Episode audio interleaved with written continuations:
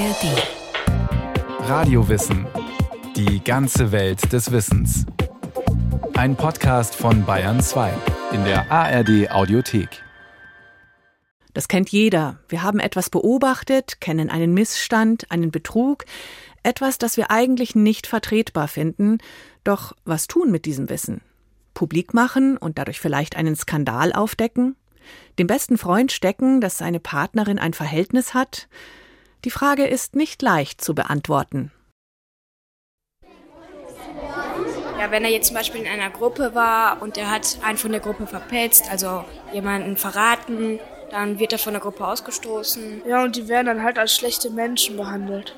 Gibt ja auch so manche, die rufen dann immer Petzliese, Petzliese, Petzliese.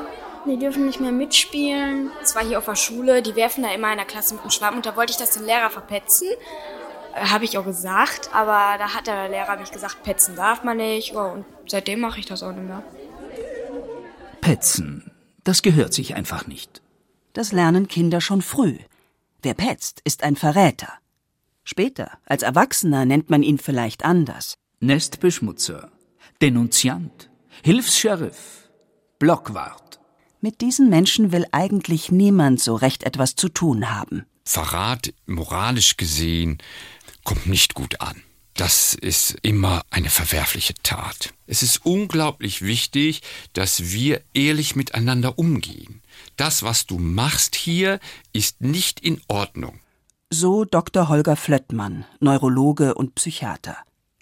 Konflikte oder Missstände sollten direkt geklärt werden, Auge in Auge, ohne dass Dritte mit einbezogen werden. Das ist ein hoher Wert und hat etwas mit Loyalität zu tun. Doch was ist, wenn das nicht geht? Weil das Gegenüber nicht bereit dazu ist, sich unliebsamen Wahrheiten zu stellen, Schweigen aber negative Konsequenzen hätte. Ich hatte eine Zeit lang Nachbarn bei mir wohnen, wo ich über Stunden und Tage ganz lautes Geschrei aus der Wohnung hörte, in einer Aggressivität, wie ich die selber bis dahin überhaupt noch nicht erlebt hatte. Und ich wusste, dass da ein fünfjähriges Kind mit einer alleinerziehenden Mutter lebte. Und ich hatte keine Ahnung, was da im Grunde abging, hatte immer nur fürchterliche Angst, dass die sich irgendwann gegenseitig an die Gurgel gehen und abstechen oder die Mutter das Kind irgendwie misshandelt. Jetzt ist es allerdings so, dass man bei einem derartigen Ausmaß an Aggression selber sehr viel Angst hat. Was passiert, wenn ich da hingehe und klingel? Immer wenn Silvia Wettenborn das Geschrei in der Nachbarwohnung hörte, geriet sie in einen inneren Konflikt. Weghören und ignorieren? Schließlich geht es sie ja nichts an, was in der Nachbarwohnung passiert. Oder handeln. Das hieße konkret die aggressive Nachbarin ansprechen. Und das könnte gefährlich werden. Also vielleicht doch lieber anonym Anzeige bei der Polizei erstatten oder beim Jugendamt? Aber eines Tages war das so schlimm, dass ich einfach Angst hatte, irgendwann steht bei mir die Polizei an der Wohnung und sagt, ja, hören Sie mal, Sie müssen das doch mitbekommen haben, das Kind ist tot, wieso haben Sie nichts gemacht? Und da bin ich dann rübergegangen und habe geklingelt. Es war dann überhaupt nicht so fürchterlich, wie ich mir das vorgestellt hatte, sondern die Frau war eigentlich relativ einsichtig. Ich habe mit beiden gesprochen, mit der Frau und dem Kind. Und ja, von da an wurde es dann auch ein bisschen besser und sie hat sich zusammengenommen und mittlerweile haben die sich auch Hilfe gesucht, um ihre Beziehung so in den Griff zu kriegen. Solch ein Verhalten ist das Ideal, sagt die systemische Familientherapeutin Dr. Christiane Jendrich. Missstand erkennen, ansprechen, Missstand wird abgestellt. Doch vieles im Leben funktioniert nun mal nicht wie im Bilderbuch, weil sich nicht jeder traut, in die direkte Konfrontation zu gehen. Ist doch viel zu privat und geht mich ja auch gar nichts an. Und was ist, wenn dann doch etwas passiert? Da gehört sehr viel Mut zu, sehr viel Selbstbewusstsein, da einfach zu klingeln und zu sagen, ich höre hier so ein Geschrei, ich möchte einfach nur fragen, ob alles okay ist. Ich glaube, da kommt noch was anderes hinzu, diese Integrität der Familie zu verletzen, möglicherweise, wenn ich als Außenstehender etwas bemerke. Und das Zweite ist auch, dass ich in der Regel vielleicht gar nicht sicher bin, liegt da eine Misshandlung vor oder nicht. Habe ich das genau gesehen? Wurde ein Kind geschlagen? Wurde ein Kind gequält? Wegschauen oder den Finger in die Wunde legen? Vor dieser Frage stehen Menschen, wenn sie einen Missstand beobachten. Wegschauen, das wäre doch feige. Und melden, irgendwie auch schwierig. Wer will schon ein Verräter sein und am Ende womöglich geächtet werden? Doch was ist, wenn jemand Zeuge wird von einer unliebsamen Wahrheit, wenn er oder sie beobachtet, dass irgendwo ein großer Schaden entsteht? Macht sich derjenige dann mitschuldig, wenn er schweigt? Ein Dilemma. Bei der Frage hinschauen und aktiv werden oder wegschauen geht es um viele Aspekte. Um Mut und Angst, um Gerechtigkeit und die tiefe Überzeugung, Unrecht nicht zu dulden. Es geht um Loyalität und um Angst vor den Konsequenzen, sich unbeliebt zu machen und vielleicht am Ende ausgestoßen zu werden. Der Verräter wird später nicht geliebt, weder von dem einen System noch vom anderen. Und nicht zu vergessen, geköpft wird ja bekanntlich immer der Überbringer der unliebsamen Botschaft. Ich glaube, da sind wir in einem Ambivalenzverhältnis. Denn zum einen haben wir gewisse menschliche Grundbedürfnisse und das ist das Bedürfnis auch nach Aufgehobenheit, nach Zugehörigkeit, nach Sicherheit. Und in dem Moment, wo ich ein System verrate, wo ich einen Loyalitätsbruch begehe, bin ich in einer sehr ambivalenten Haltung. Denn der Verrat, der Loyalitätsbruch wird an sich als negativ bewertet. Und ich stelle mein Gewissen, meinen ethischen Wert über diese negative Zuschreibung. Das heißt, ich entscheide mich zum Verrat. Ich entscheide mich zu einem Loyalitätsbruch. Und das macht mir zu schaffen. Oft ist der Gruppenzusammenhalt wichtiger als die Richtigkeit des Handelns. Das erlebt man teilweise beim Militär oder Insekten. Nichts dringt nach außen. Missstände werden so zementiert. Daneben gibt es noch einen Standeszusammenhalt bestimmter Berufsgruppen, wo es ein ungeschriebenes Gesetz zu sein scheint, Fehler von Kollegen auf keinen Fall zu benennen, auch wenn daraus großes Leid erwächst. Nach dem Motto Eine Krähe hackt der anderen kein Auge aus. Offenbar werden wir von klein auf darauf getrimmt. Du sollst nicht petzen. Und so bringt uns niemand bei, mit Missständen umzugehen, bei denen wirklicher Schaden entsteht. Wir wissen nicht, wie wir unangenehme Dinge ansprechen können, ohne dafür abgelehnt, gemobbt zu werden. Eine Stadtrandsiedlung am Wald. Tanja Brahmann lebte dort 40 Jahre lang friedlich in einigermaßen harmonischer Nachbarschaft. Bis zu dem Tag, an dem es zu einem schlimmen Kampf zwischen zwei Hunden in der Straße kam. Der eine war sehr groß und aggressiv, der andere war klein und wirklich friedlich. Der große Hund ist auf den kleinen losgegangen, weil der Besitzer nicht aufgepasst hatte und es war ein entsetzliches Gemetzel, furchtbares Geschrei. Alle Nachbarn kamen rausgerannt, um zu sehen, was da los war. Und der kleine Hund hat das wirklich nur knapp überlebt. Und für mich hat das das fast dann wirklich zum Überlaufen gebracht.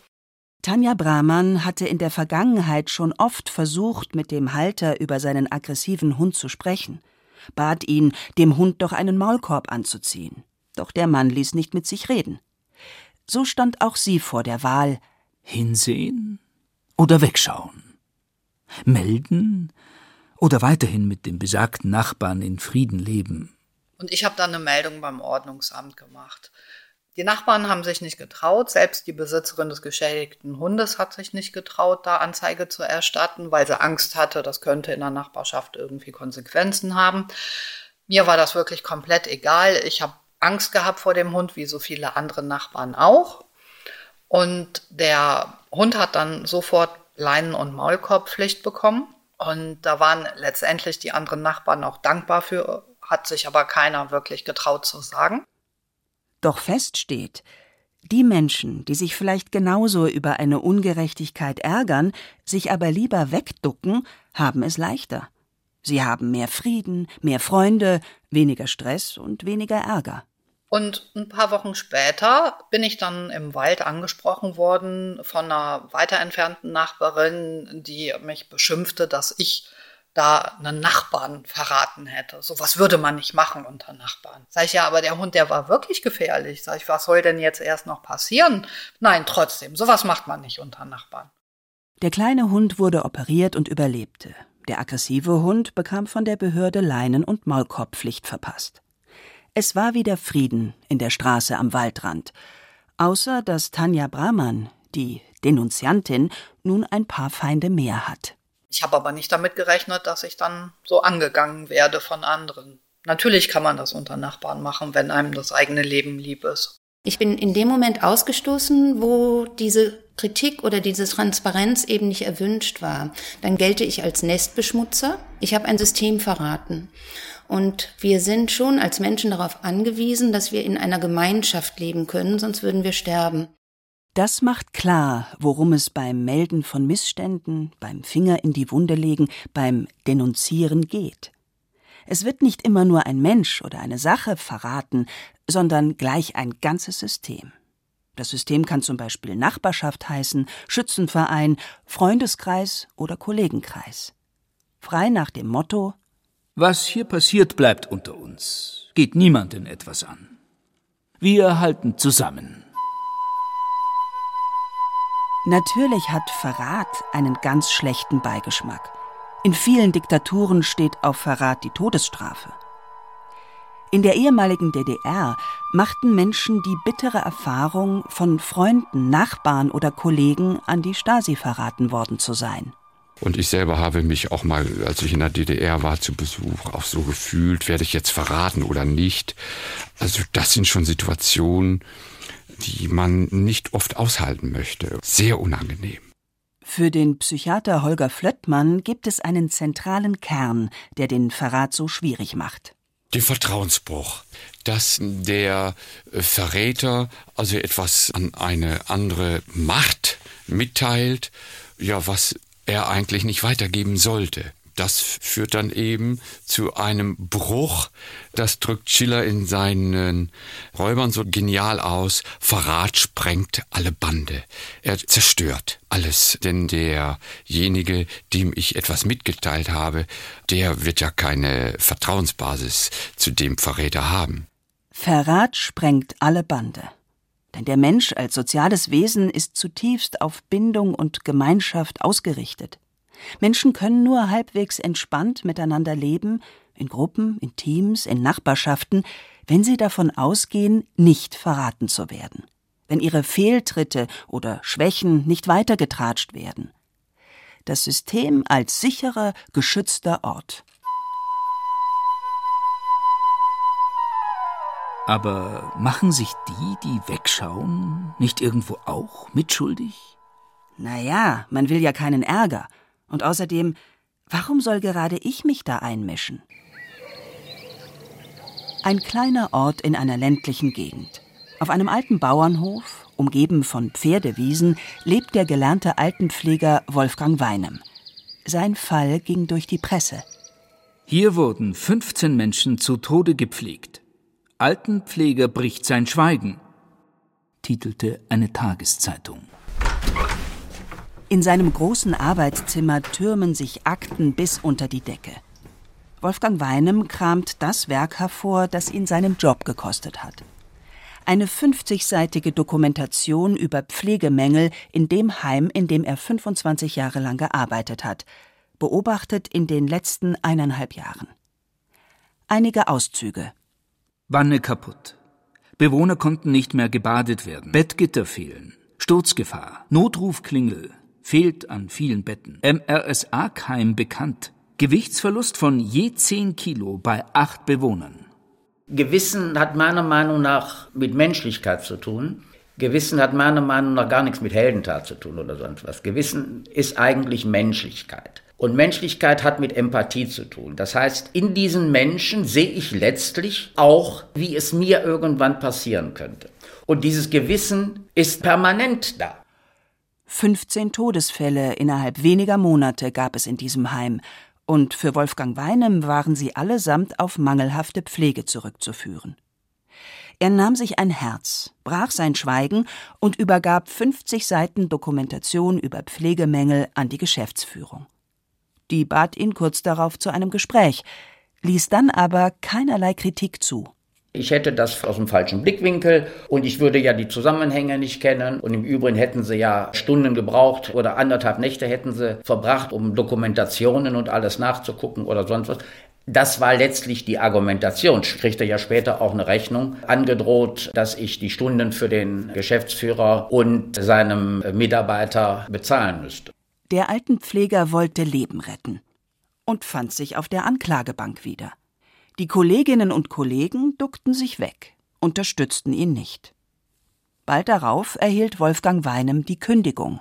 Es gibt Unternehmen, die da richtig drauf einschwören. Das heißt, ich bin Teil des Systems oder ich bin draußen. Entweder ich ordne mich unter oder ich werde ausgestoßen.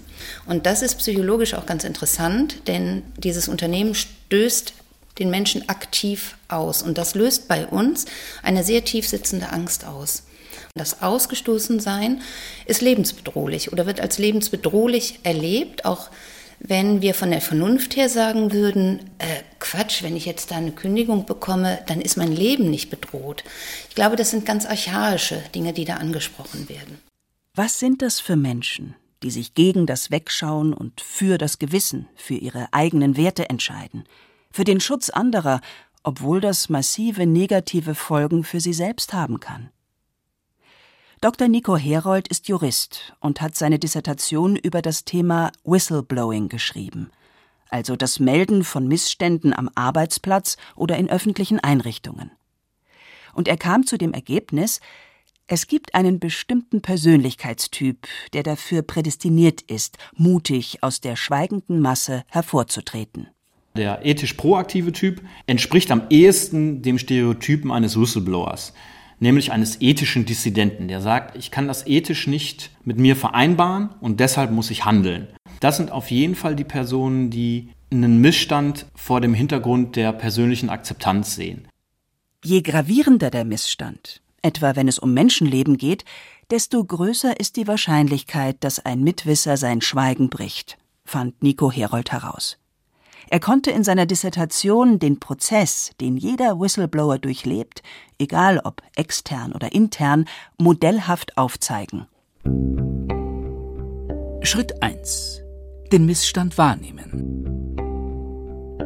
Schritt 2. Versuchen, den Missstand intern abzustellen. Die internen Adressaten reagieren aber nicht immer so wie gewünscht, sondern oft mit Repressionen, und zwar weil das Interesse des Verantwortlichen auch nicht unbedingt gleichbedeutend ist mit dem Interesse der Organisation. Also konkret heißt das, wenn Sie Missstände melden, vielleicht wovon auch Leute profitieren, dann haben Sie natürlich Interessen, die gegen Ihre laufen. Und das führt eben nicht zu einem Konsens, sondern dazu, dass repressiv reagiert wird. Schritt 3. Repressionen durch Vorgesetzte oder Kollegen. Etwa Mobbing, Versetzung ins fensterlose Kellerbüro bis hin zur Kündigung. Wendet sich der sogenannte Verräter dann an die Öffentlichkeit, mag das vordergründig wirken wie Rache. Manchmal ist es aber auch die pure Verzweiflung, einfach nicht gehört zu werden, und manchmal ist es die Folge einer tiefen Kränkung. Die Motive sind sehr unterschiedlich, so die Therapeutin Christiane Jendrich. Zum einen ist es oft aus der moralischen Grundhaltung heraus, so sollte es nicht sein, so sollen wir nicht zusammenleben. Das hängen wir dann auch sehr hoch.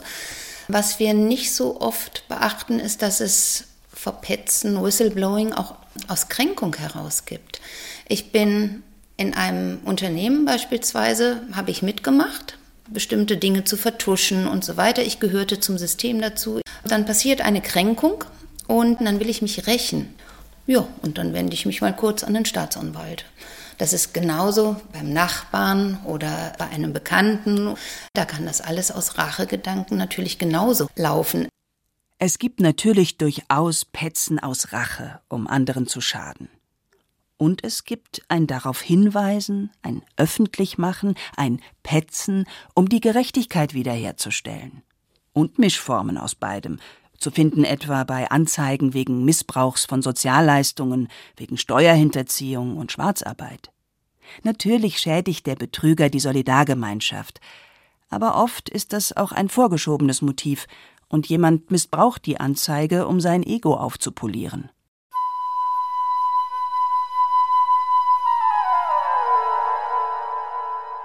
Wie kompliziert die Frage nach darauf hinweisen oder wegschauen ist und wie vielschichtig, zeigt ein Beispiel, das viele Menschen kennen. Der 80-jährige Vater hat eine beginnende Demenz. Außerdem sieht er nicht mehr gut. Das Autofahren will er sich trotzdem nicht nehmen lassen. Da können die Kinder noch so sehr mit Engelszungen auf ihn einreden. Hier kämpfen ganz deutlich verschiedene Dinge miteinander. Ich kann doch meine eigenen Eltern nicht anzeigen. Und was ist, wenn ein Mensch zu Schaden kommt, nur weil wir weggeschaut haben? Christiane Jendrich sagt, ja, die Kinder sind in diesem Fall in der Pflicht, ihren alten Vater anzuzeigen. Mit der Folge des Führerscheinentzugs. Das kann von anderen Menschen als Verrat gewertet werden, weil ich meiner Mutter, meinem Vater die Möglichkeit der Selbstständigkeit entziehe und den Aspekt der Fürsorge in dem Moment völlig außer Acht lasse. Der Aspekt Verrat beinhaltet die Mobilität, die, die Selbstständigkeit meiner Eltern und lässt den Fürsorgeaspekt der Gesellschaft gegenüber völlig außer Acht. Das heißt, ich kann ein und dieselbe Situation mit mehreren Maßstäben bewerten, aus verschiedenen Aspekten sehen. Und dann können das diametral entgegengesetzte Begriffe sein bzw. Wertungen sein. Ich verrate meine Eltern oder ich sorge für sie. Beides kann stimmen. Es braucht die mutigen Hinschauer und Handler, die Denunzianten und Whistleblower. Die einzige Möglichkeit, einen unhaltbaren Zustand zu ändern, ist, dass einer den Mund aufmacht und den Missstand benennt und riskiert, künftig ausgestoßen zu werden. Ohne diese mutigen Menschen würden Missstände immer weitergehen und großer Schaden entstehen. Ob die Welt wohl eine bessere wäre, wenn nicht mehr so viele Menschen ihre Augen vor Leid und Missständen verschließen würden? Vielleicht gäbe es dann weniger verwahrloste Kinder, misshandelte Tiere, Korruption, Leistungsmissbrauch, sexuelle Belästigung am Arbeitsplatz. Vieles kann womöglich vor allem deshalb ungestraft existieren, weil so viele Menschen schweigen. Doch dieses Stillhalteabkommen schützt vor allem die Täter, im Großen wie im Kleinen. Wolfgang Weinem zog vor Gericht. In zweiter Instanz wurde die Kündigung aufgehoben. In dem abschließenden Vergleich wurde ausgehandelt, dass er weiterhin bezahlt wird, aber nicht mehr an seinen Arbeitsplatz zurück muss. Die von ihm angeprangerten Missstände gibt es heute nicht mehr. Ich habe irgendwo mal gelesen, ohne Judas gäbe es kein Christentum. Und ich habe mich also nie als Verräter gefühlt. Und insofern sage ich, die Veränderungen, die insgesamt stattgefunden haben, haben mich bestärkt, dass ich das alles nochmal machen würde. Soll ich oder soll ich nicht? Soll ich meiner besten Freundin sagen, wenn ich ihren Mann mit einer anderen gesehen habe? Diese Fragen kennen alle. Karin Lamsfuß hat nach Antworten gesucht. Wer sich für solche und ähnliche Fragen interessiert, wir hätten da noch den Psychologie-Podcast Wie wir ticken im Angebot. Zu finden in der ARD Audiothek und überall, wo es Podcasts gibt.